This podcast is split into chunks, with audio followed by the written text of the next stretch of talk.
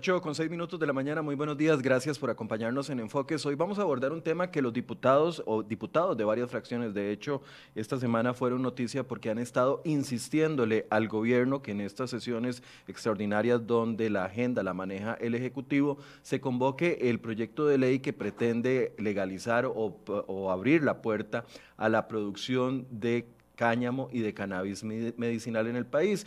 Es, eh, datos de la promotora de comercio exterior han dicho que podría traer grandes ganancias al país y los diputados lo han enfocado desde una medida que podría generar reactivación económica, no solo en el sector agro, sino en diferentes sectores esperando que esa eh, presión generara algún tipo de decisión en el presidente de la República, los diputados asistieron a una conferencia de prensa en estos días. Ayer el presidente descartó por completo que se vaya a tomar en cuenta el tema de la parte de cannabis medicinal y se aferra a la posición de solo impulsar el tema del cáñamo, que aún tampoco está convocado, dice que está preparando eh, una iniciativa de ley. Bueno, hoy vamos a hablar con tres diputadas que han insistido en este tema, que ven beneficios para el país en este tema y que eh, quiero preguntarles su reacción con respecto a la, a la posición del presidente Alvarado. Le doy la bienvenida a doña Paola Valladares del Partido Liberación Nacional, a doña Paola Vega del Partido Acción Ciudadana y a doña Marinés Solís del Partido Unidad Social Cristiana que nos acompañan esta mañana. Buenos días, diputadas. Gracias por acompañarnos. Hola, muy buenos días. Muy buenos días. Un gusto. Gracias por estar acá. Tal vez antes de entrar a hablar de, la, de los beneficios que podría traer esta iniciativa de ley y, ver si, eh, si, ustedes están comprometidas con la iniciativa de ley que había propuesto doña Zoila Rosa Bolio, quiero preguntarles cómo toman las declaraciones del día de ayer por parte del presidente donde reafirma su negativa a entrarle al tema, un tema que es controversial como es el cannabis medicinal. Ciertamente, en términos personales es muy desilusionante, ¿verdad? Porque es eh, cerrar la posibilidad a discutir algo. Em, casi que por prejuicios, diría yo, eh, no sé si personales o amparados a, a, su equipo técnico. Ya habíamos escuchado declaraciones de, del ministro de Agricultura en temas de malas experiencias personales, pero me parece que se escapa mucho del fundamento técnico que deberíamos de estar poniendo sobre la mesa, ¿verdad? Para poder generar esa discusión y lo más doloroso es el tiempo que estamos perdiendo. Esa es mi, preocupación porque ciertamente eh, una vez que se debata el proyecto no estaríamos ingresando en, en, los mercados de forma inmediata, pero el mundo no se detiene para que Costa Rica tome una decisión, ¿verdad? Alguien más va a estar apropiándose de esos mercados y me duele mucho la parte humana que se está dejando de lado. Estamos casi que violentando los derechos humanos a personas que podrían tener eh, medicina alternativa conseguida de forma lícita, ¿verdad? Porque hoy se, se, hace en un mercado negro sin tener realmente las, las medidas para que esto sea adecuado. Entonces, eh, ciertamente es desilusionante. Marinés. Muchas gracias, don Michael, por la invitación a este programa. Eh, que a mí me genera muchísima preocupación eh, la negativa del presidente. No es ninguna sorpresa, claro. Eh, ya el presidente inclusive lo había eh, anunciado así, si no mal recuerdo, para las, la fecha del primero de mayo anterior. Me parece que en una situación económica, además, la que, como la que está viviendo nuestro país, de frente a las negociaciones con el Fondo Monetario Internacional, el gobierno debería estar previendo y debería estar teniendo como prioridad buscar recursos frescos de algunas otras fuentes más que las únicas opciones que propone que son más impuestos. Aquí hay propuestas, hay propuestas que han hecho diferentes diputados de diferentes fracciones. El, el caso que nos trae hoy aquí es la producción de, de cáñamo y cannabis medicinal. Eh, hay criterios técnicos, eh, no solamente en Costa Rica, sino en muchísimos otros países que respaldan este tipo de propuestas. Se ha hecho un trabajo muy responsable desde la Comisión de Ambiente, liderada por la eh, diputada Vega, y eh, con aportes de diputados de otras fracciones que hemos estado muy interesados en este tema. Y me parece que esta negativa que el gobierno está poniendo es un gran mal mensaje para la población, para la Asamblea Legislativa, para la voluntad de generar consensos y de traer soluciones a una realidad tan grave económica como la que está viviendo nuestro país en este momento.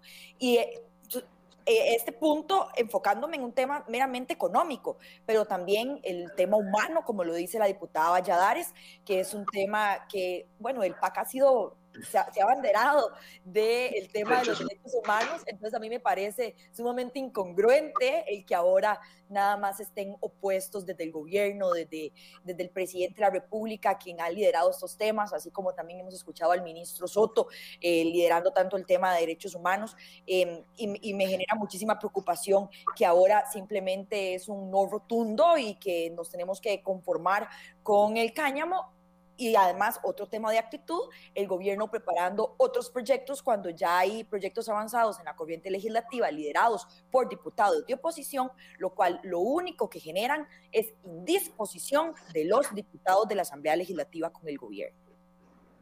Paola Vega. Bueno, buenos días, Michael. Gracias por la invitación. Yo considero que el, que el Poder Ejecutivo, y soy diputado oficialista, pero no tengo temor a decirlo, está cometiendo un error garrafal en este tema. Está desperdiciando eh, una industria sumamente atractiva donde Costa Rica podría colocarse en mercados internacionales y generar cadenas de, empleo y reactivación económica eh, con todas las condiciones para ser líder en un mercado que, que, en este momento va creciendo. El mercado que más está creciendo es el mercado del cannabis medicinal y los subproductos derivados del CBD, no es tanto el cáñamo, entonces es, es una torpeza a todas luces y me da, me da sinceramente un poco de pena o un poco de vergüenza esta posición tan cerrada de no querer discutir. Los diputados y las diputadas que tuvimos la conferencia de prensa la semana pasada, le indicábamos al Poder Ejecutivo que está bien, que estamos dispuestos a oír las dudas y a conversarlas, pero que nos dejen avanzar, que convoquen el proyecto y resolvamos las dudas en sede legislativa. Si no las podemos resolver, pues eh, votaremos de alguna manera o, o el Ejecutivo tendrá sus herramientas para eh, derivar la, orientar la discusión eh, hacia su lado, pero que nos deje resolver. O sea, no es posible que un par de ministros digan no se puede eh, sin dar algún argumento de fondo, y no es posible que digan solo cáñamo y no cannabis medicinal o sus componentes de, del cannabis sin darnos una explicación técnica, un asidero científico de por qué sí y por qué no. Entonces, bueno, realmente es lamentable, es lamentable y nuevamente repito, creo que el Poder Ejecutivo está cometiendo un error garrafal y no puede ser que a ocho meses del Bicentenario Costa Rica esté generando política pública basada en mitos de, que parecen de la colonia. avanzar en el proyecto de ley, si es que el gobierno va a presentar uno solo enfocado en el tema de cáñamo, eh, ¿sería entonces desperdiciar una oportunidad de reactivación económica? Absoluta absoluta, digamos, el mismo Procomer tiene los estudios eh, de cómo la colocación de mercado sería mucho mejor en cannabis medicinal y en sus productos, digamos, todo lo que son los cosméticos, las cremas, eh, los superfoods, superalimentos, todos estos complementos nutricionales del, cannabis y apuntar solamente a cáñamo requiere, eh, si bien menor intensidad en la fase inicial, una menor colocación y una menor cadena productiva. No tiene sentido alguno avanzar solamente con cáñamo. Cierto. ¿Quieren aportar algo más sobre eso?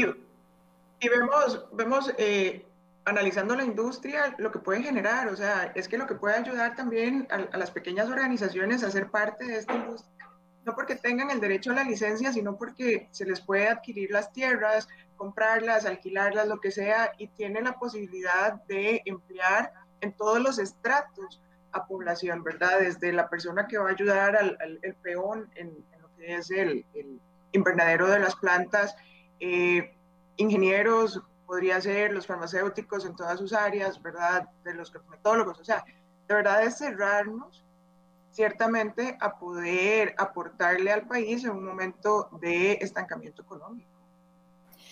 Yo, yo creo que hemos tenido en Costa Rica de, pues una, una crisis que se agravó, si bien es cierto, con el COVID, pero que ya venía eh, generando conflictos eh, para el sector agrícola, por ejemplo, eh, que eventualmente tenemos que comenzar a pensar en un sistema de sustitución inclusive de la producción de la cual estamos viviendo. Se ha hecho demasiado caro producir, los mercados están saturados y aquí hay una oportunidad importante. Y hay una oportunidad que a todas luces el país está desperdiciando. No estamos avanzando en un momento en el que el mundo está avanzando en estos temas, en los cuales podríamos inclusive ser país de punta en investigación, en producción farmacéutica, eh, de cosméticos, como decía también la diputada Vega, y un montón de posibilidades que abre la producción del cannabis medicinal y que simplemente nos estamos quedando atrás. Y es lamentable que un país que siempre ha sido un país eh, que está adelante en temas eh, a la vanguardia en el mundo entero, en este tema se vaya a quedar afuera cuando tenemos las condiciones de tierra, de clima perfectas para que podamos ser un país de punta en la producción de esto y además darle una posibilidad nueva a la producción pequeña, mediana, grande inclusive, de eh, productos que ya se han vuelto, eh, que, que, que, que, ya no son tan sostenibles y tan económicamente eh, buenos como eran hace unos años. Tenemos que modernizarnos, tenemos que darle vuelta también a la producción y yo creo que también es un momento adecuado para comenzar a pensar en eso. ¿Creen que esta actitud tan anti progre, por así decirlo, de alguna forma, por parte del gobierno, que un gobierno, una administración de un partido que se que se caracteriza por o que se autodenomina como un partido progresista, ¿creen que esta actitud de eh, don Carlos Alvarado es puro cálculo, es cálculo político o se refiere al cálculo político. Para nadie es un secreto que el gobierno debe estar desesperado en este momento por amarrar los 38 votos que va a necesitar para la mayoría de los proyectos eh, que se requieren para la negociación con el Fondo Monetario Internacional.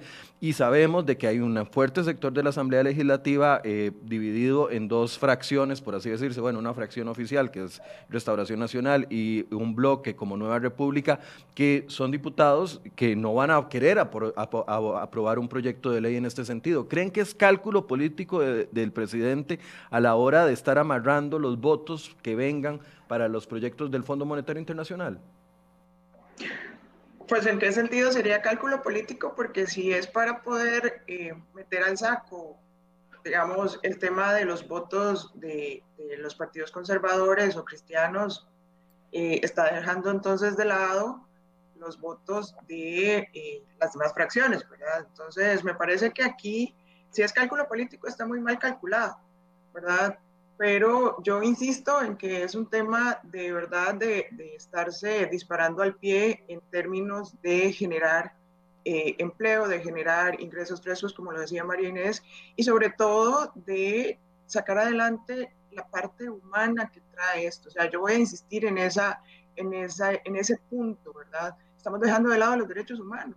La gente tiene la posibilidad, necesita poder tener acceso a medicamentos y medicinas alternativas, porque ciertamente la medicina tradicional causa de igual forma grandes efectos y la gente lo está viviendo. Entonces, y es, es mucha la población que no tiene acceso a los medicamentos, eh, de pues ir al mercado negro y conseguir este tipo de cosas para poder controlar y paliar un poco sus, sus dolencias dependiendo de la patología que tenga. Entonces, yo no sé qué tanto cálculo político, porque metes a unos al saco, pero se pueden salir otros, ¿verdad? Entonces, al final no va a tener los 38 votos para lo que necesita. Yo creo que hay uno, yo, yo creo, Michael, que lo que hay es una mala asesoría técnica por parte de dos ministerios clave, Seguridad y Agricultura. Agricultura, como bien indicaba mi compañera María Inés, con una visión eh, bastante anticuada de lo que es el sector agro, eh, sin, sin esta vocación de abrirse más bien a la búsqueda de nuevos mercados, de, nueva, de nuevos posicionamientos agrícolas y seguridad con un enfoque de, combate a las drogas eh, propio del que, del que Estados Unidos implantaba en la década de los 80, ¿verdad? Como bien decía José María Villalta en, en, el en, en la conferencia que tuvimos, Colombia, que ha sido el país que ha liderado la guerra contra las drogas, tiene hoy legalizado el cannabis medicinal y ha visto cómo han bajado incluso los índices de narcotráfico, de menudeo de, cannabis con esta legalización, eh, con todas las pautas y demás.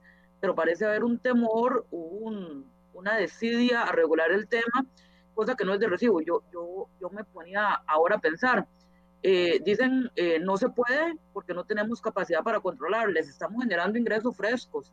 En el proyecto hay un impuesto a la renta, digamos, de toda de toda esta industria Estamos generando además el ingreso por licencias, que si bien las bajamos para que fueran accesibles, van a seguir teniendo algún tipo de valor importante.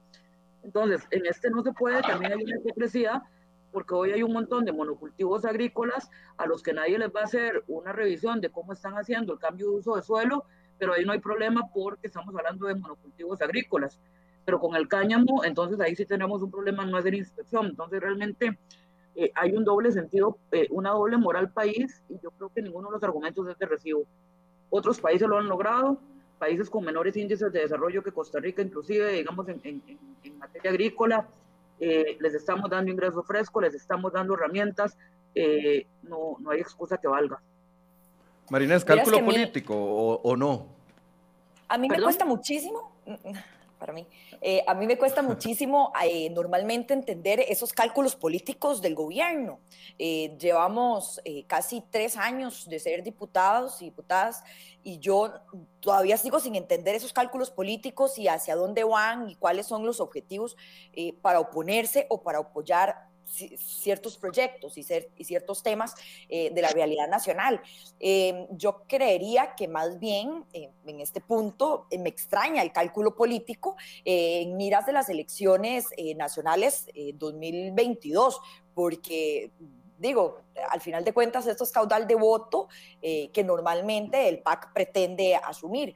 Entonces, pensar en que, están, en que están queriendo cambiar estos votos por los votos que se requieren para aprobar este paquete nuevo de impuestos con eh, mira de las negociaciones del fondo, me parece rarísimo, porque por ejemplo, una diputada como yo, el único nuevo impuesto que estaría dispuesta a aprobar sería el de la producción del cannabis y, medicinal y el, cáñamo. Entonces me parece que hay temas eh, que el gobierno no está pensando bien, el gobierno no está planificando bien. Yo no veo mucho ambiente dentro de la Asamblea Legislativa para aprobar un nuevo paquete de impuestos en miras a las negociaciones con el fondo, pero podrían haber opciones dentro de la Asamblea Legislativa para aprobar proyectos que vengan a generar recursos frescos y reactivación económica, generación de empleo y así el gobierno tenga nuevo dinero eh, dentro de sus arcas. Entonces, yo los cálculos políticos del PAC no los entiendo, eh, entonces simplemente no te puedo responder si es un cálculo político o no es un cálculo político los argumentos que han esbozado los ministros, tanto Michael Soto en Seguridad como Renato eh, Alvarado en el Ministerio de Agricultura, eh, son de suficiente peso como para detener por lo menos la discusión, porque yo sé, aquí hay muchos comentarios, algunas personas dicen, ya de por sí Costa Rica está plagado de marihuana por todo lado, pero es que estamos hablando de otro tema, no estamos hablando de los que fuman en las esquinas y consiguen la droga, eh, la, consiguen como droga recreacional eh, en el mercado negro, no, estamos de un producto completamente certificado, con un, proceso adecuado, que se ha verificado, que sirve para acomodar o, aliviar algunas dolencias, estamos hablando de otro tipo de, industria de la que la gente se imagina. Entonces, no sé, entonces pensando en la línea, el presidente me imagino que va a presentar un proyecto de ley para evitar eh, y prohibir aquí en el país la penicilina, por ejemplo, porque está basada eh, en alguna planta psicoactiva. O sea, eh, ¿cómo poder convencer? ¿Cómo poder convencer ya? ahorita vamos a ver entonces, perdón, es un tema tabú y se le han seguido sumando un, sinnúmero de cosas y me parece que los ministros no se han sentado a leer el texto, ¿verdad? No se está aprobando la medicina recreacional, aquí no estamos abriendo dispensarios para que la gente pues vaya y consuma y, y se enrolle su puro marihuana y empiece, o sea, ese no es el sentido. Estamos buscando la oportunidad de ingresar a un mercado que efectivamente está certificado, en donde tiene que venir desde la certificación de, de la semilla, tiene que darse la trazabilidad de, todo el transporte de la misma. La gente cree que en un lote de, no sé, 40 metros cuadrados, entonces todo el mundo va a estar sembrando marihuana y esa es la que se va a estar utilizando para el tema medicinal cuando hay controles muy altos, porque al final es un producto terminado que va a ir hacia el consumo humano y evidentemente tenemos que cumplir con una serie de regulación a nivel internacional en temas de, de salud. ¿Verdad? Entonces, se está desvirtuando mucho esa parte porque incluso hay argumentos de que cómo es posible que se autorice, eh, que, que, un médico prescriba que yo puedo tener eh, cannabis para uso medicinal en la casa y después entonces va a llegar un chiquito y va a utilizar la planta. Bueno, al final, igual que con la prescripción de cualquier medicamento, incluso de receta verde, ¿verdad? Eh, y hay argumentos tan absurdos como que no hay médicos especializados en la prescripción de este tipo, o sea, un médico es médico, ¿verdad? Igual prescriben, igual tenés eh, altos índices y, lo vemos de, personas que abusan, no sé, de la morfina o abusan de este tipo de cosas. Eh, entonces, si queremos ponernos eh, tan papistas, por decirlo así, de vamos a tener que generar una ley para quitar, eh, ¿cómo se llama esta planta que parece mala hierba, reina de la noche? Que al final está eh, a vista y paciencia de cualquier ciudadano, en cualquier predio, cerca de cualquier lugar, y, que puede traer condiciones más contraproducentes a nivel de salud, ¿verdad? Entonces, me parece ciertamente que no hay argumentos técnicos, me parece que es algo eh, de ponerse por oponerse basado en, creencias que ya están erradicadas. Eh, el tema de cannabis medicinal, más allá de la parte cosmética, ¿verdad? De cremas y todo este tipo de cosas, eh, es una medicina que ayuda mucho al sistema, al sistema nervioso central y eso ayuda a muchísimas personas. Estamos hablando desde epilepsia, estamos hablando de Parkinson, estamos hablando de, de los trastornos del espectro autista, o sea, es, es, un sinnúmero de beneficios que trae. Yo conozco, tuve la oportunidad de conocer rápidamente el, ejemplo, una señora que, que, tiene, tuvo tumor de no sé qué, tuvo, tiene una serie de, de, de padecimientos y ha sido tratada con medicina tradicional. Y entonces hoy tiene cirrosis medicamentosa por la cantidad de medicamentos que ha tenido que consumir a lo largo de su vida. Lleva dos años eh, tratándose con, con, CBD y THC, ¿verdad? Y eh, pues ya se levanta sola de la cama, puede hacer las cosas de su casa, los dolores han disminuido y tiene citas constantes en la clínica del dolor para que le sigan recetando lo mismo y entonces ha decidido no volverlas a tomar. Casos de una persona eh, con, con, epilepsia refractaria que tenía hasta 30 convulsiones en un, en, un mes, se ha disminuido en menos de un año a dos convulsiones al mes. Entonces, eh, científicamente los beneficios están probados y no podemos basarnos en absurdos de, de uh, prejuicios porque el vecino, el primo, de, pues al final entonces cogía, y compraba la marihuana, la enrolaba y, y tuvo problemas adictivos. O sea, si es de ejemplos, de ejemplos, tenemos muchos ejemplos en el otro lado en donde si están bien encaminados, si están legalmente autorizados y científicamente recetados, evidentemente vamos a tener muchísimos beneficios. Y esto lejos del tema de, de reactivación, ¿verdad? Y de economía. Ya casi vamos a hablar de los beneficios, pero como se tiene que ir, doña Marinés, quiero darle la palabra para que opine sobre esto y también eh, a las tres, después de, de doña Marinés, ¿Qué van a hacer ustedes? E, es un bloque de 14 diputados de diferentes fracciones que hicieron la solicitud y, se llevan el portazo en la cara. ¿Hasta aquí va a llegar la intención de ustedes? ¿Hay un plan B?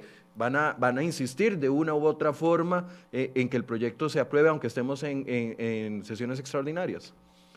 Éramos, eh, éramos 14 diputados y diputadas en la conferencia de prensa, pero también hay muchísimos otros diputados interesados de que este tema avance dentro del plenario eh, legislativo. Y estamos en sesiones extraordinarias, ¿cierto? Y el presidente todavía tiene, si no me equivoco, seis meses de sesiones extraordinarias. Eh, sí, ¿verdad? Seis meses nos quedan de extraordinarias. Hasta agosto hasta agosto. Eh, y resulta que tendremos que esperar a que llegue agosto y ya dentro de, del proceso de sesiones ordinarias podríamos nuevamente avanzar con esto. Eh, lástima porque el tiempo perdido hasta los santos lo lloran eh, lo, lo, sufriremos. Me parece que va a ser un tiempo eh, muy importante que el país pudo haber aprovechado y que lamentablemente tendremos que correr en cuanto nos toque regresar a sesiones ordinarias para poder sacar este proyecto. Eh, yo no estoy dispuesta a que esto se quede perdido, a que se quede votado y que de lo intentamos y chao, todavía tenemos chances de seguirlo intentando y yo personalmente estaré dispuesta a dar la lucha para que este proyecto sea una realidad eh, de aquí a mayo 2022. Okay. Y me despido yo porque ya gracias. tengo que entrar a otra, a otra sesión. Muchísimas gracias. Gracias, Marinés. Y nos vemos en la próxima. Doña Paola, sobre este mismo punto. Sobre este punto, Michael, yo tal vez eh, preguntaba si los argumentos son de recibo. No, o sea, lo uh -huh. único que nos han dicho es no se puede. Pero no es solo el ministro, a ver, no, a ver si lo tengo claro, no es solo el ministro de Agricultura y el ministro de Seguridad, el mismo ministro de Salud también no tiene una posición abierta con respecto a este tema. Sí, pero yo lo, lo que digo es, si, si, si, Seguridad nos dice, no sabemos cómo eh, generar trazabilidad y cómo hacer el control, pues traigamos expertos, abramos debate en la Asamblea Legislativa, invitamos a la gente de Colombia, a la gente de México, a la gente de Uruguay, y que nos expliquen y le expliquen al ministro cómo lo hicieron y nosotros ayudamos, justamente. Y el segundo argumento, y yo quería aquí decirlo, una persona que invierte en una licencia para cannabis medicinal y que planifica eh, toda la operación, digamos, que tiene que, tener toda la cadena productiva del cannabis medicinal, no va a estar interesada en vender un pucho de marihuana. Es que, es que es una cuestión de lógica, de verdad que yo, yo no entiendo dónde se saca una persona que va a hacer una inversión de este tipo, sabiendo la rentabilidad que le va a dar el negocio del cannabis medicinal, no va a estar interesada en andar vendiendo puros de marihuana. En serio, eh, no, no hay lógica ahí, digamos, que nos permita llegar a ese argumento de que se va a prestar para vender eh, marihuana a granel, digamos, no, no, no, no tendría sentido alguno. Por eso, pero son, bueno, y de mi parte, con la otra pregunta, yo seguiré insistiendo. Eh, creo que aquí la clave va a ser involucrar a la ciudadanía. La ciudadanía está exigiendo esta ley, no solamente las asociaciones que, desde hace rato vienen impulsando el tema del, cana, del cáñamo y el cannabis, sino eh, se suman pacientes crónicos que han visto una mejoría en sus estándares, pacientes con cáncer, pacientes con problemas eh, de diversas índoles, eh, y creo que con el apoyo de la ciudadanía vamos a lograr hacer un movimiento que crezca. Y bueno, lo que yo sí le puedo asegurar es que vamos a hacer todo lo posible para que esto sea ley antes de que nos vayamos. Tenemos año y cuatro meses para lograrlo. Pero, pero lo ven factible en, una época además que viene una campaña electoral. Ya muchos están diciendo, claro, este es el nuevo tema de campaña electoral de lo que se vivió en el 2018. Ahora, entonces, eh, están comenzando a matizar este tema para que sea campaña 2020, sabiendo de que, lo, de que la, la gente joven es el grueso de los votantes de este país. Eh, o sea, es, saludable, es bueno para el país comenzar a impulsar este tema eh, sabiendo de que venimos, a, que vamos a una campaña electoral donde donde el que logre posicionar un tema y lo logre antagonizar con el otro candidato va, a llevarse la, elección. Creo importante, perdón, Pablo, creo importante aclarar que no es que se está impulsando ahorita, o sea, el proyecto lleva dos años en la corriente legislativa donde se ha venido trabajando, ¿verdad? Lo puso en discusión Zoila y tiene muchos padrinos y eso, lejos de, de, de ser malo, es súper bueno que un proyecto tenga muchísimo apoyo. Y no estamos hablando solo digamos, de, de em, la teoría que, se maneja siempre que, digamos, el PAC pone temas eh, pues de discusión y, y, de polarización. O sea, aquí vemos muchas fracciones interesadas en que el proyecto avance. No es un tema que se puso a discusión de cara a un momento electoral, sino que ha sido circunstancial. Y circunstancial ha sido el hecho de que ahora el Ejecutivo en este periodo tenga desde diciembre hasta agosto para manejar la agenda, ¿verdad? No vamos a, declinar. Ciertamente eh, siempre hemos sido, y a nivel personal lo digo, o sea, súper apasionada con lo que se hace y no, no, de si hay una piedra, la brincamos o le damos vuelta, pero tenemos que seguir avanzando.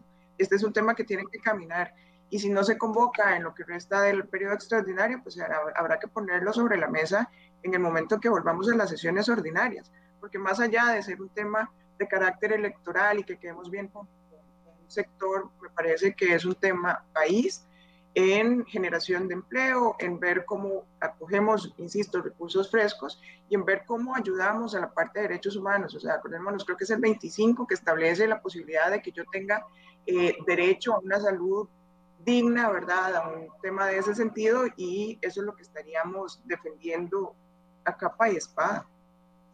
Yo creo, Michael, que muchas, muchas veces nosotros nos quedamos... en en ese micromundo que es la Asamblea Legislativa y pensamos que la polarización que se puede dar en el seno legislativo eh, representa idénticamente la polarización de afuera. Sin embargo, yo con este tema, puede que mi lectura esté errada, puede que no, yo no veo tantísima polarización. Veo, veo polarización en el tema de la apertura eh, del cannabis para uso recreativo o la legalización absoluta, digamos, de, del tema de la marihuana. Pero en el cannabis medicinal... No está incluido en este proyecto de ley.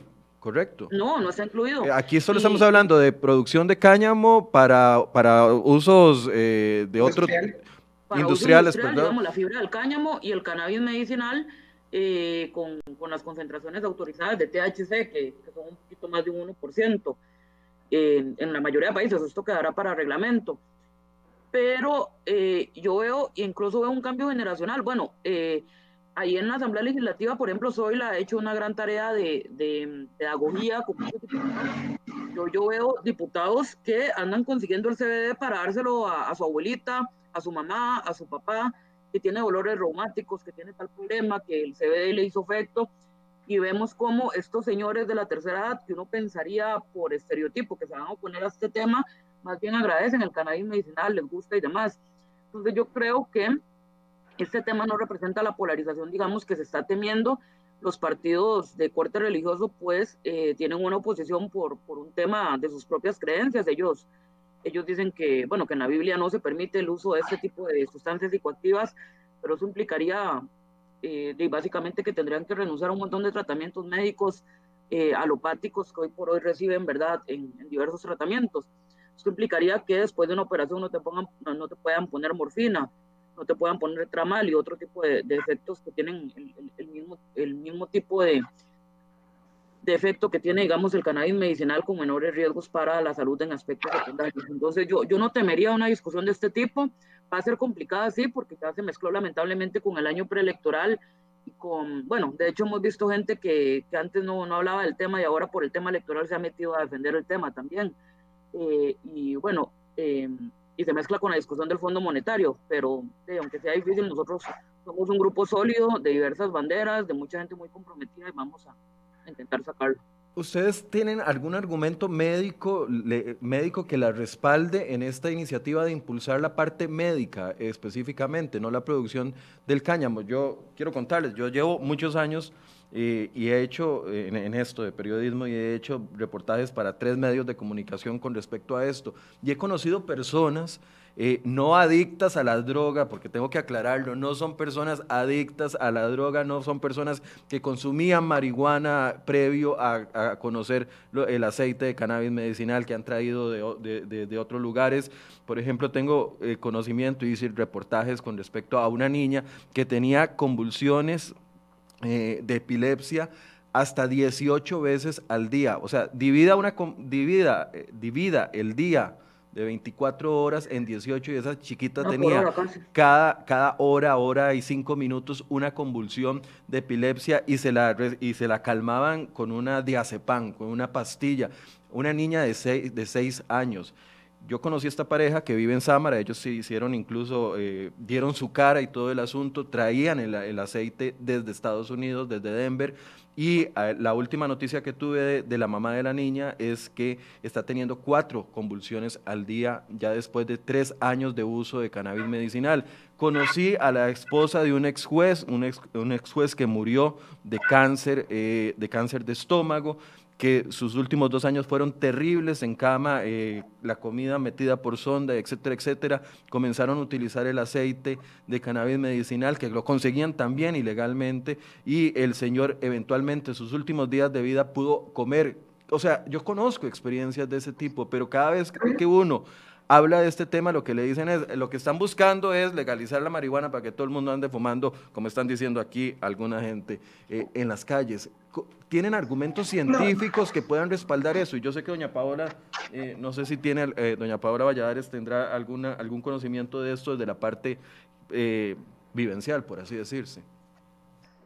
vamos a ver, les decía que conocía a esta señora, incluso es esposa de un funcionario de la Asamblea Legislativa, ¿verdad? Y, este señor me, me, permitió ir y conversar con su esposa. El hijo de ellos eh, me parece que, que, es un profesional en el área de las relaciones internacionales y ha luchado mucho de ver en carne propia lo que sufre su mamá con la cantidad de enfermedades que tiene.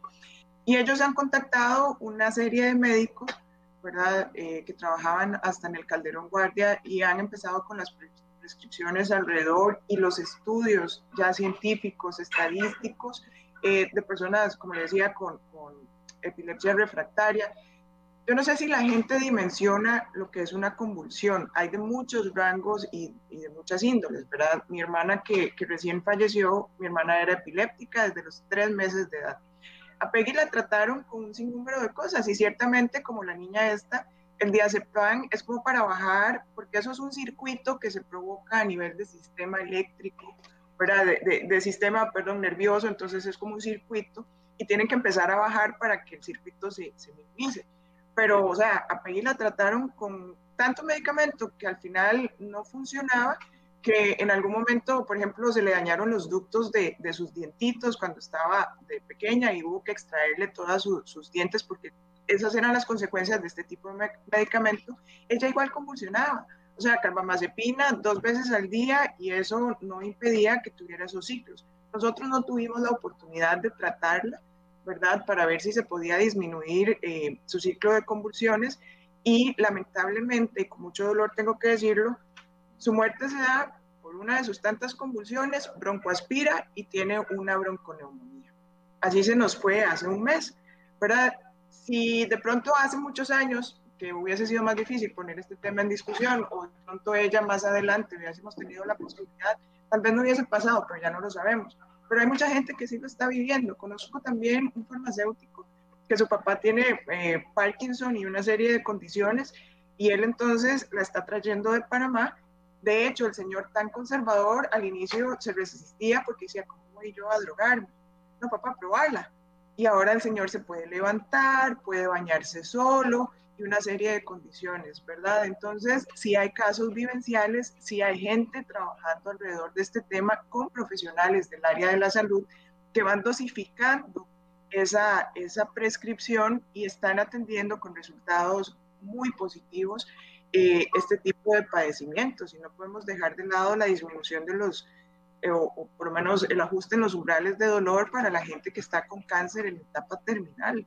¿Verdad? Y lo más doloroso es que es un medicamento más, lo decíamos hace un rato, o sea, la penicilina se deriva de opioides, eh, todos los medicamentos probablemente vienen de alguna, de alguna planta que mal utilizada evidentemente puede generar alguna serie de cosas, pero estamos hablando de una situación científica, un mercado de medicinas que evidentemente eh, es como la vacuna, ¿verdad? No sabemos hoy cuál es el componente de la vacuna del COVID, pero estamos eh, abiertos a colocárnosla para poder detener una pandemia a nivel mundial. Es lo mismo, o sea, todos los medicamentos vienen a partir de un estudio, de una trazabilidad, no es, eh, insisto, o sea, no es que eh, vamos a autorizar que todo el mundo fume marihuana y al final ni siquiera eso es lo que está, em, no es como un puro que yo voy a parar la cantidad de convulsiones de una persona. O sea, hay un índice, hay una combinación de CBD con THC que se ajusta a cada ser humano, ¿verdad? Y eso es en aceite, la mayoría de las cosas. Probablemente el día de mañana van a ser una eh, pastilla o... quién sabe qué. Pero no es un puro que todo el mundo se va a fumar y ya no vamos a sentir absolutamente nada más que estar en viajados. Eso no es lo que está en el Y eso es lo que tiene que quedar claro. Y si hay estudios, Michael, los países donde ya se ha podido regular el mercado del cannabis medicinal, eh, tienen estudios de las sociedades de médicos, de los gremios de médicos, donde ya han probado eh, la efectividad, digamos, eh, casi con las mismas capacidades que la medicina alopática de este tipo de, de planta, especialmente en temas oncológicos y temas del sistema nervioso, como bien señalaba mi compañera Paola. efectivo en la depresión, yo, yo tuve una mamá con depresión y pude ver, por ejemplo, lo que era la atención médica en Costa Rica a la depresión, que es meter un montón de pastillas, un montón de pastillas que generan adicción además y que generan, eh, en, lugar de ayudar al paciente, más bien lo van volviendo peor. Y esto se podría resolver con un uso adecuado de, de cannabis medicinal. ¿Quiénes están brincando aquí, Michael? Bueno, las casas farmacéuticas, las casas farmacéuticas a las que no se les pone eh, norma alguna, no, no hacemos trazabilidad de ver cómo se hizo el medicamento, no vemos si es comercio justo o no, no generamos nada. Y lo más hipócrita es que en Costa Rica se está vendiendo el cannabis medicinal. Acá hay licencia para la venta de cannabis medicinal, eh, pero de, la estamos trayendo de empresas, eh, de las grandes empresas estadounidenses, de California y demás, y no generando empleo y reactivación local en suelo costarricense como podríamos hacerlo. Entonces, realmente es, es una oportunidad desperdiciada eh, desde el punto económico y desde el punto de vista humano. Hay mucha gente que tiene el derecho de elegir el tipo de medicina que quiere. Yo personalmente soy una persona que consume CBD para muchos, eh, para muchos temas, para conciliar el sueño, para relajarme, etcétera.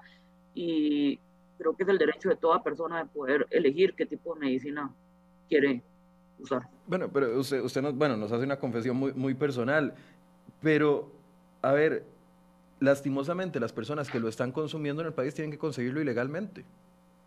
No, no es ilegal. En Costa Rica es legal el CBD. Eh, hay registros, bueno, o sea, hay un mercado negro, por supuesto, pero hay registros sanitarios que el Ministerio de Salud controla y esto es lo que yo digo, la hipocresía. Entonces, se puede vender el CBD eh, con el registro sanitario correspondiente porque hay que tener cuidado. Además, como en este momento no está regulado, podría haber gente que venda el CBD en malas condiciones, eh, y que más bien termina haciendo daño. pero hoy por hoy lo que estamos es importando CBD de, eh, de lugares de Estados Unidos y, y no permitiendo que sea en Costa Rica que se produzca cuando, cuando podríamos hacerlo perfectamente. Entonces es una, es una gran hipocresía. Y, ciertamente con, el tema del THC, eh, estaba para febrero el primer ingreso de, un, de THC con prescripción eh, real para esta señora que les decía. ¿verdad? Lo han trabajado, entonces mandan la prescripción, evidentemente con todos los protocolos, con ministerio, autorizaciones del Ministerio de Salud. El CBD incluso, Procomer tiene, tiene eh, ya como la forma de hacer los registros para la importación también. Y eh, me decía el hijo de la señora en tratamiento que se esperaba que para febrero ingresara el primer medicamento eh, ya con la prescripción, ¿verdad? Viene súper registrado de que va en dosis de tanto para la, el paciente X y eso se hace dentro del marco, eh, eh, el marco y, las, las pautas de ingreso de algún medicamento por parte del Ministerio de Salud. Pero ciertamente aquí hay que tener claro, o sea, eh, la parte económica de cualquier actividad económica tiene que estar regulada y sobre todo en un tema pues tan, tan delicado. Y eso es lo que nosotros desde el legislativo es lo que estamos tratando de promover y estamos instando a que se dé esa discusión. Tenemos que definir las líneas de la cancha para que esta actividad económica se pueda dar en Costa Rica, considerando y nunca dejando de lado eh, el impacto económico que va a traer, ¿verdad? Yo apelo mucho a la parte humana y a la parte de la calidad de vida de todos estos pacientes, pero sin, sin desvincularlo de la parte económica. ¿Cuántos empleos, gente que hoy no tiene? Eh, evidentemente María Inés lo, lo, decía, la posibilidad de, de reconvertir producción en, sectores, por ejemplo, yo que represento Cartago, ¿cuántas personas no pueden reconvertir sus parcelas para poder trabajar en este tipo de industria? Eh, quiero preguntarles, eh, mucha de la queja hacia este gobierno ha sido la falta de reactivación económica, la falta de un plan de reactivación económica efectivo hemos tenido anuncios de inyecciones a bancos, por ejemplo, de, de, recursos por parte del Banco Central para que se reactive la economía. Sin embargo, eso no se está dando. Los sectores siguen diciendo que no hay reactivación económica, siguen exigiendo, incluso algunos diputados en el marco de esto de la negociación con el Fondo Monetario Internacional, exigiendo reactivación económica primero, previo a impuestos. ¿Hay garantía dentro de lo que ustedes han estudiado del proyecto de ley de que podría generar una verdadera reactivación económica? ¿Cuántos empleos? ¿Cuántas personas? ¿Cuántos ingresos anuales para el país? El número de empleos no, no lo tengo, pero sí tenemos un estudio de Procomer, eh, que justamente eh, que se llama Comercialización Internacional de Subproductos del Cáñamo y el Cannabis, que salió el año pasado Acá eh, se fija el potencial de mercado, ¿verdad? Que sería especialmente Asia, Europa y Norteamérica. Y, eh, y, se habla, digamos, de las características que tendría que tener cada industria. Básicamente apuntan a que el cáñamo en este momento es una industria donde costaría más colocarse porque apunta tal vez a biocombustibles, bioplásticos y fibras textiles, donde hay más competencia, digamos, de, de ya grandes empresas que no necesariamente van a dejar que el mercado sea igual de competitivo y tiene mucha menor intensidad de mano de obra pero con lo que son los derivados del, de, de, los eh, cannabinoides, digamos, ya lo que sería CBD, productos cosméticos, superalimentos, semillas, eh, píldoras, etcétera, hay un potencial pero enorme, no solamente en la cadena, porque digamos, va desde la parte de cultivo, que además nuestro proyecto de ley lo orienta a que sean pequeños eh, organizaciones de productores y cooperativas justamente para hacer una reactivación local. Nuestro proyecto de ley, digo, porque todos lo hemos, la verdad, amadrinado y apadrinado y ya lo vemos como, como un bebé de todos, ¿verdad? Pero, pero el de Zoila. Em, ¿Cómo se llama? Eh, desde la parte del cultivo hasta la parte del secado, hasta la parte del procesamiento, hasta la parte de la industrialización, hasta la parte del embotellamiento o empaque, o empaque hasta la parte de trámites médicos, eh, hasta la parte de exportaciones. Entonces hay una cadena de profesionales que ahí se podrá incluir abogados para los trámites de exportación, farmacéuticos para las dosis, médicos especialistas en el tema, jornaleros y peones este, para la parte del secado y demás. Eh, realmente hay, hay, hay, muchísimo potencial y lo más importante, Michael, es que donde se puede dar mejor el producto, bueno, además de invernadero y demás, es en áreas que hoy están muy deprimidas económicamente, entonces tenemos un potencial de incidir ahí.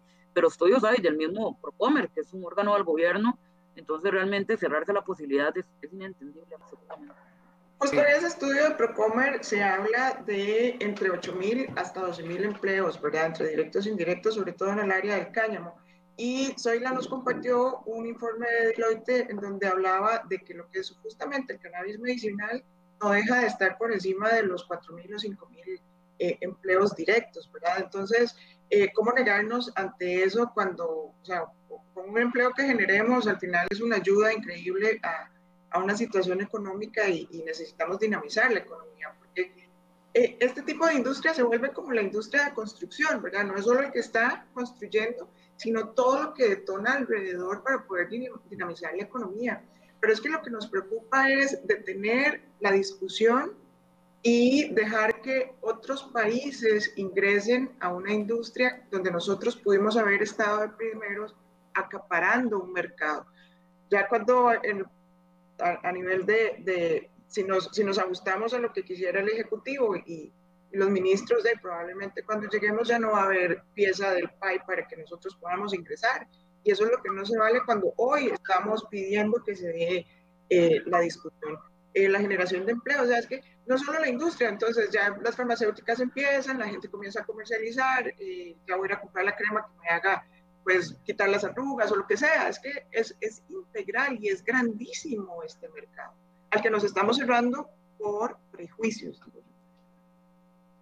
Quiero eh, aprovechar los últimos minutos para hablar del ambiente legislativo con, con, ustedes dos, pero no sé si quieren hacer una conclusión sobre este proyecto de ley en específico. Bueno, no, yo quisiera, yo como, como diputado oficialista, quiero hacer un llamado al Poder Ejecutivo eh, a que de verdad eh, no, no cierre la puerta y un golpe a una oportunidad de negocio enorme. Nuevamente, o sea, Costa Rica podría colocarse en las grandes ligas, podría resolver muchos problemas, generar empleo y a la vez traer humanidad a un montón de pacientes que lo necesitan, no solo en Costa Rica, sino en el mundo. Eh, yo insistiré. ¿Usted lo ha hablado con el presidente, Paola? Personalmente, ¿lo ha discutido con el presidente esta posición, sabiendo de que usted podría tener mayor acceso al presidente que el resto de los diputados que están ahí?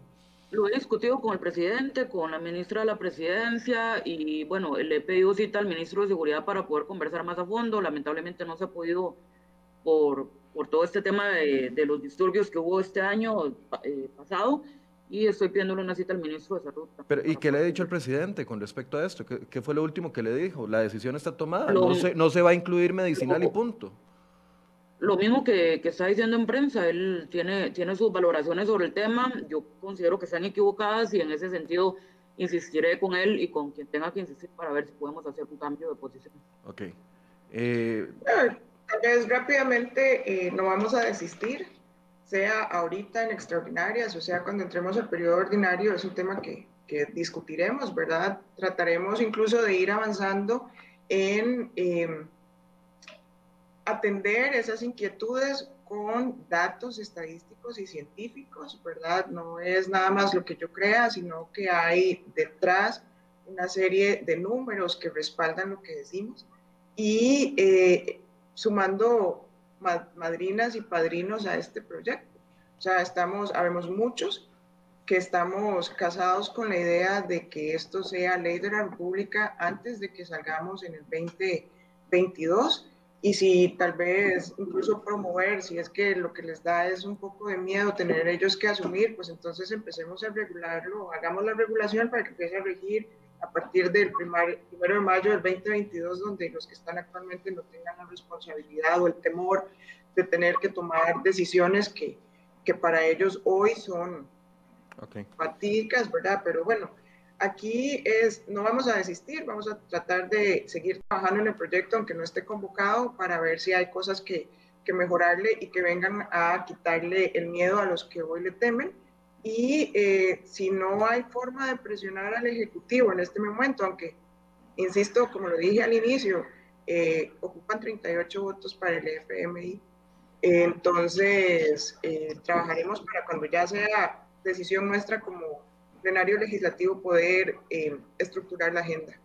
Bien, quiero pedirles una valoración a ambas rápidamente. Yo sé que ya casi se nos está acabando el tiempo con respecto al planteamiento con el FMI. ¿Qué piensan de los cinco impuestos que eh, está impulsando el gobierno, tomando la eliminación de exoneración como un impuesto? Ya se lo, hemos analizado con varios expertos durante esta semana y el cambio en el impuesto de renta global va a implicar un menor poder adquisitivo para personas que actualmente eh, tienen salarios que no pagan impuestos van a comenzar a pagarlo, gente con 683 mil colones van a comenzar a pagar impuesto sobre su salario, va a golpear más a los que están en los salarios más bajos que cobran eh, el impuesto, estoy hablando de salarios de 800 mil, 900 mil, un millón, un millón cien mil, van a ser fuertemente golpeados con este cambio. ¿Qué posición tienen con respecto a este tema en específico? Bueno, el tema de, las dejé mudas con la pregunta. El tema integral del FMI realmente eh, hay que verlo pues, bien. Yo creo en, entrar a la negociación. Me preocupan los plazos en este momento, ¿verdad? Porque esto, el gobierno, perdón por, por Paula, pero muy astutamente esto queda para eh, los, los, las evaluaciones que dan para el siguiente gobierno, ¿verdad? Aquí el, el actual gobierno llega, llega, llega Anadito Perry sobrevivirá al, al, 30 de, de, abril del 2022 y eh, el hecho de cumplir o no cumplir con lo que se está estableciendo le quedará al próximo gobierno. Eh, con el tema de renta global, eh, yo no veo muestras técnicas de por qué ya ahora la renta no era como sobre los 800 y va a tener que ser de los 600. O sea, creo que hay mucho, mucha tela que cortar en ese sentido sobre los rangos que se están utilizando. Y mucho me preocupa que se está usando mucho la calculadora y se está dejando la parte social de lado, ¿verdad? Y no podrían, no, no tienen por qué desvincularse. Eh, aumento, reducción de capacidad adquisitiva, evidentemente, es, contraer la economía, no hay forma, ¿verdad? Entonces, eh, esto sí llevará mucho análisis por parte, por lo menos, de, de la fracción de Liberación Nacional y en este y todas las propuestas que estén, porque tampoco tenemos, me parece, los números claros de cuánto es el impacto real, ¿verdad? Hay estimaciones, pero siento que son muy, muy generales y no eh, con datos muy específicos de cuánto es lo que estaríamos impactando y considerando. O sea, es que me parece que son muy a la ligera los datos que le aportan al fondo y aquí el problema es cómo cómo alcanzar esas metas que se están diciendo y luego viene el problema fuerte cuando venga la evaluación y no se esté cumpliendo con lo que se dice que Global, ¿usted estaría dispuesta a apoyar el, el, proyecto de ley siempre y cuando no baje la, la, el umbral eh, que está exonerado en este momento y no golpee los salarios menores a los 840 mil colones? Sí, bueno, yo, yo, ah, bueno. No, dale, pa. No, no, en mi caso yo, yo creo en la necesidad de renta global, no solamente yo, ha sido un tema que nos ha señalado organismos como la OCDE y que facilitaría en Costa Rica la recaudación fiscal. Sin embargo, no creo en bajar la base mínima contributiva. Okay. Creo que se debería mantener como está y avanzar hacia el esquema de renta global. Y tampoco creo que deba ser dual. Estoy en ese estudio, este fin de semana justamente tengo pendiente analizar todos los proyectos que entran en el paquete de Fondo Monetario, pero las primeras impresiones que tengo es que me parece que no, no debería ser renta global dual y no debería eh, tocarse la base mínima eh, impositiva. Eso por ahí. Eh, en segundo, creo que hay que hacer un esfuerzo porque entiendo que estamos en un momento donde hay que generar ingresos frescos, pero estos ingresos frescos no pueden ir en detrimento de la calidad de vida de clases más necesitadas o clase media. Yo sigo apuntando y tengo un proyecto en la Comisión de Hacendarios a que lo, a que, lo que deberíamos estar haciendo son temas como aumentar un 5% de renta en aquellos escalafones del 1% más rico de la población, proyecto que dicho sea de paso de la Comisión de Hacendarios parece que ni volvió a ver y no, no, quiso avanzar con él, pero insisto en que la generación de ingresos por sí misma no puede ser un objetivo, porque nada ganamos eh, combatiendo el déficit fiscal, generando más ingresos y por otro lado de la balanza eh, deterioramos calidad de vida de alguna gente. Pero bueno, estoy en ese estudio, muy consciente de la urgencia de avanzar con el tema del Fondo Monetario, eh, que básicamente no es opcional, hay que hacerlo sí o sí, pero con tener esa cautela en este tipo de, proyectos de ley. Ok. Bien, gracias a ambas por el espacio del día de hoy. Eh, hay muchas preguntas, eventualmente si el proyecto avanza vamos a generar espacios para contestar, porque yo sé que muchas de las preguntas es cómo funcionaría, si va a haber carnet, eh, cómo se garantiza el, que el cultivo no se vaya a utilizar para otras cosas, pero mucho de eso quedaría dentro de la reglamentación de la ley y son aspectos que los diputados todavía no tienen claro. Cuando avance el proyecto eh, vamos a ver que, se puede ir dilucidando de esas preguntas que hay. Eh, gracias a ambas por la compañía. Gracias, Michael. Hasta luego. Chao. Y gracias a ustedes por habernos acompañado esta semana. Hicimos una pausa en el tema económico el día de hoy para abordar este proyecto de ley. Vamos a eh, continuar el lunes con el tema económico. Vamos a tener diputados hablando y especialistas hablando sobre la iniciativa de renta global que ha generado tantas críticas y también tantas preocupaciones. Gracias por su compañía, muy buenos días.